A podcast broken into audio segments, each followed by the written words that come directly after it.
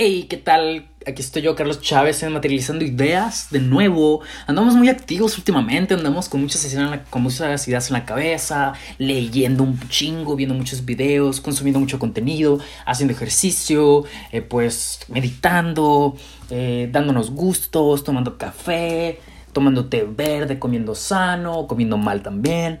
Pues el día de hoy, ¿qué tal? Vengo de vuelta, pues para hablar de un tema. Esta es mi pinche muletilla, porque siempre digo que cuando empiezo un podcast, digo, pues el día de hoy vengo a hablar de un tema, si se han dado cuenta. Pues sí, el día de hoy vengo a hablar de un tema, y se lo repito, el cual pues he visto como un, un tema tabú y pues en mi vida se ha hecho algo muy normal, algo que me encanta, algo que me fascina y que creo que la vida no tendría sentido, porque la vida no tiene sentido sin este aspecto. Este aspecto pues se ve como eh, un gusto, como un tabú, como pecado también se le ha llamado, como una manera de acercarse a Dios, como una manera de acercarse a la nirvana, que dirían los budistas. La nirvana es como la puerta al cielo, es el cielo mismo. La puerta al infierno también, la puerta a la perdición, la puerta a las enfermedades, la puerta a la creatividad o la puerta a la tentación. Eh, pero no mames, güey, esos son puros prejuicios, la neta. Eh, esto es un instinto y es un proceso evolutivo muy chingón y que eh, pues durante mucho tiempo, no solamente las religiones, porque en este podcast no nos gusta criticar eh, ideas de pensamiento, no nos gusta criticar tampoco religiones, ni tipo de creencias, así que, pero vamos a hablar al chile muy neutral, muy imparcial, y pues vamos a mencionar este tema, que es el sexo, señores y señoras, el sexo. Pero qué pedo, güey, con el sexo. Porque mucha gente dice que el sexo es malo, güey, o que el sexo es bueno, porque la neta, para mí es algo muy bueno, pues, pero yo creo que un problema que se ha visto en todas las escuelas, no todas, ¿no? Pero en muchas de las escuelas de mi país, en México, y no solamente en México, sino en toda América Latina, de esta pinche educación sexual deficiente, en la cual que sí, vamos unos especialistas de no sé dónde, de la Secretaría de Educación, y, y un médico, un psicólogo, y, güey, parece que te quieren infundir un puto miedo, güey, hacia el sexo, güey. Que nunca cojas, güey. Y la primera vez que metas tu pito en una, en una vagina, güey, se te va a caer y te vas a morir y te va a dar cáncer. Y a la verga, güey. Y te van a cortar los testículos y te los vas a tener que comer, güey. Así, güey. Parece que te quieren educar para que nunca tengas sexo tu vida, güey. Que se respeta a la gente con, con preferencias asexuales, que no les gusta tener sexo. Pero eh, me parece bastante curioso este tema del conservadurismo respecto a temas sexuales, en el cual se ve como un tabú. Y pues vamos a hablar un poquito sobre este tabú, güey. El sexo pues se ha visto como un tabú, a veces puede ser pues... Eh, pues dentro de este tabú, detrás de un tabú pues puede haber una culpabilidad y pues una vergüenza, baja autoestima o incluso el miedo a no ser socialmente aceptados por exteriorizar eh, preocupaciones relacionadas con el sexo un, complejo al no querer mostrar tu cuerpo desnudo, un complejo al, al tú querernos, al tú sentir un orgasmo y la otra persona no lo vaya a sentir, al tú, el, a tú estar en el momento del sexo, del sexo, del sexo, dije, del sexo o del coito y no satisfacer a la otra persona. Eh, pues dentro de, de, todo este tabú, pues por este motivo, pues vamos a hablar un poco sobre que la satisfacción sexual se entiende como una necesidad, necesidad, no un pinche gusto, necesidad, que a veces sí es un gusto, fisiológica, emocional y psicológica esencial para todos. Y aquí es como yo veo cierta, cierto tipo de parejas que pertenecen a un cierto tipo de religión. Dicen, no, nosotros llevamos cinco años de novios y nunca hemos tenido sexo porque es hasta que nos casemos y no sé qué. Y a la madre, qué chingón, güey, que tengas esa fuerza de voluntad, pero qué aburrido, no mames. hay una frase que le dice Ortega y Gasset que dice, no hay amor sin instinto sexual. El amor usa de este instinto como de, una fuerza brutal, como el bergantín usa el viento. Entonces el sexo sería también como el pegamento en el que mantiene eh, pues la estabilidad en una relación. No digamos que el sexo pues lo es todo en una relación, pero sí es una parte muy importante. Eh, pues aquí pues eh, el sexo, pues, ¿por qué durante mucho tiempo se ha visto en, en, en, el paradigma latinoamericano o también en el mundo como, güey, es pecado, es malo, te vas a enfermar, te va a ir mal, está muy mal, güey, o solo para los mayores de edad? Obviamente hay ciertas reglas, ¿no? Si eres mayor no te metes con menores y si eres menor pues no te metas con mayores porque pues hay reglas, hay, hay leyes, hay códigos morales y ética y todo ese pedo. Y pues la educación sexual que a mí me gustaría dar y que me hubiera gustado que me hubieran dado es, estos son los preservativos, de esta forma se usan, si no los usas esto te puede pasar. Y que es lo que la mayoría del tiempo hacen, pero te ponen una pinche imagen bien grotesca que ponen el pito de un vato y parece trompa de elefante porque tuvo sexo oral con un güey que tenía VIH y sífilis y no sé qué pedo. Pero nunca te dicen cuando dos personas están totalmente sanas físicamente y tienen relaciones sexuales, puede llegar a ser un proceso o un suceso totalmente holístico, totalmente artístico, totalmente espiritual, bello, em, pues fabuloso, enriquecedor, como un estado meditativo profundo en el cual eh, se, se, encuentra o tienes acceso a través de, de, tu cuerpo, ¿no? Y esto me parece totalmente chingón, que, que como el sexo eh, puede traer cosas muy chingonas a ti mismo y durante mucho tiempo se ha visto con mala, con mal estigma, pues, ¿no? Con un estigma bastante aterradora, ¿no? Y pues vamos a hablar un poco de cómo es el sexo o que cómo se siente el cuerpo cuando estás teniendo sexo. Y pues eh, al momento de tener un orgasmo, pues pasan muchas cosas interesantes en el cuerpo humano. Pues mayor aumento de la frecuencia cardíaca, por eso nos sentimos como que, güey, no mames.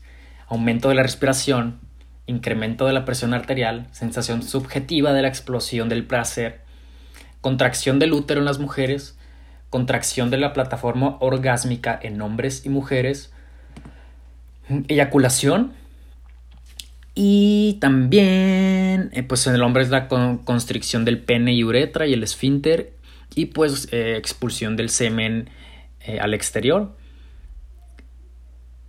Y pues lo, que a mí me genera pedo, es como siempre, pues se menciona como si el sexo fuera malo a la verga, güey. ¿Y por qué no te mencionan las fases de una relación sexual mejor, como la fase de deseo, que es la imaginación y los pensamientos eróticos? La fase de excitación, que es la liberación de feromonas y pues incrementa el sentimiento de atracción por la otra persona. La fase de meseta, que es la, la, excitación se intensifica, o sea, está en su punto máximo, güey. Este, este, es muy cortito, güey. Puede, puede durar puede durar muy poco tiempo. Luego viene la fase de orgasmo que libera toda esta, toda esta tensión acumulada.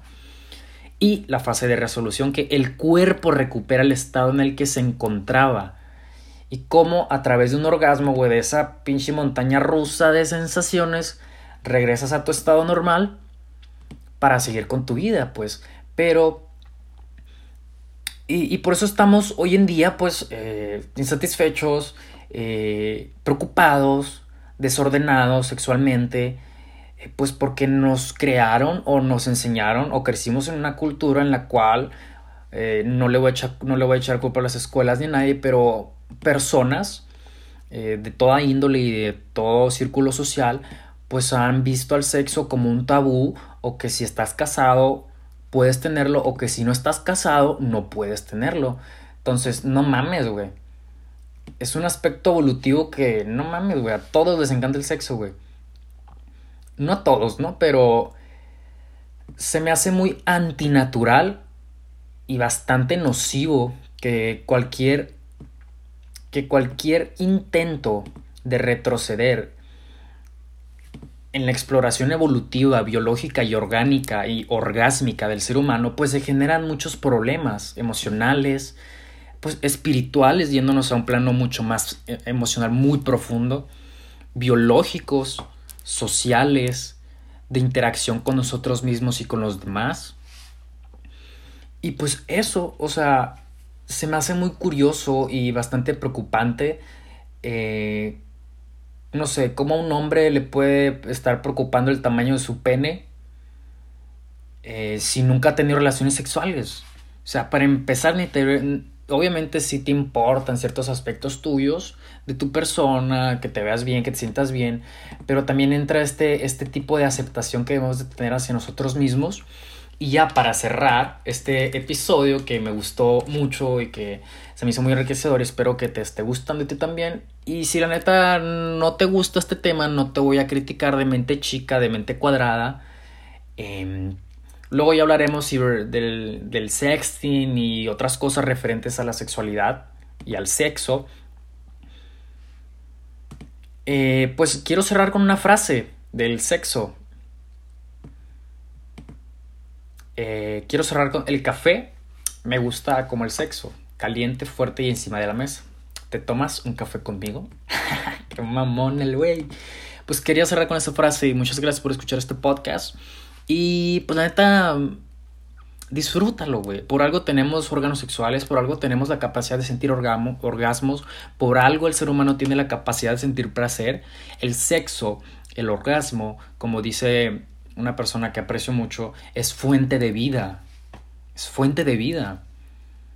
La masturbación, el, darte placer a ti mismo es fuente de vida, mientras no sea un, no caigas en un, en un cuadro patológico que lo hagas 20 veces al día pero lo sepas disfrutar con calma a su debido tiempo, sin presiones, se vuelve de tu existencia algo maravilloso, pues el ser humano, el proceso, en, desde el ser humano experimenta su orientación sexual pues en una cierta edad de su vida, pero se, se ve envuelto en este proceso de sexualidad desde que nace, desde ahí empieza nuestra sexualidad, porque empieza a, se empiezan a desarrollar nuestros órganos sexuales y está, hay estudios, hay artículos que los bebés incluso también cierta, cierta excitación, puede ser que no sexual, pero sí cierta excitación al mamar, al tomar leche, al morder cosas, al aventar cosas al piso, y desde aquí viene este trasfondo, pues, en nuestra química cerebral, en nuestro, en nuestro inconsciente, en nuestra psique, y pues hay miles de recuerdos de años pasados, de nuestros descendientes, en los cuales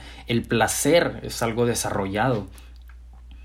Y pues aquí veo a gente que, ah, no voy a tener sexo, y lo madre, ah, no, no. Se respeta, ¿no? Dependiendo el motivo, no todo es una verdad absoluta, no es, esto no es la verdad absoluta. Pero pues si ya estamos aquí, pues y pues tienes un poco de, de, estigma o, te da miedo hablar sobre el tema, acércate a alguien que, con el que puedas hablarlo de confianza. Si no conoces a alguien con el que puedas hablar o que puedas hablar sobre este tema, te recomiendo y me gusta recomendar la psicoterapia. Acércate a un psicoterapeuta y platica sobre este tema o alguien de confianza. Si no, si te da miedo platicarlo con tus papás, con tus amigos, incluso con tu pareja, porque hay parejas que no platican sobre esto. Pueden hacer de todo, todo el cochinero que se les ocurre en el sexo, pero no lo platican. Entonces la comunicación también es algo muy importante. Somos seres sociales, recuerda. La comunicación es un elemento clave. Acércate a un especialista, o no simplemente un especialista, sino alguien que tú creas que, tiene que, que le tienes confianza y que crees que conozca el tema. Y ilumínate un poco. Sexo es algo maravilloso, es algo espléndido eh, sí tiene pues sus consecuencias, no diría que son buenas ni malas. Es como es algo que lo aceptas y viene con ciertas condiciones, ¿no? Entonces, eso sería todo. Muchas gracias por escucharme y nos vemos muy pronto con más episodios de Materializando Ideas. Estoy pensando en sacar un episodio en inglés muy pronto. He estado mejorando mi inglés últimamente y bastante.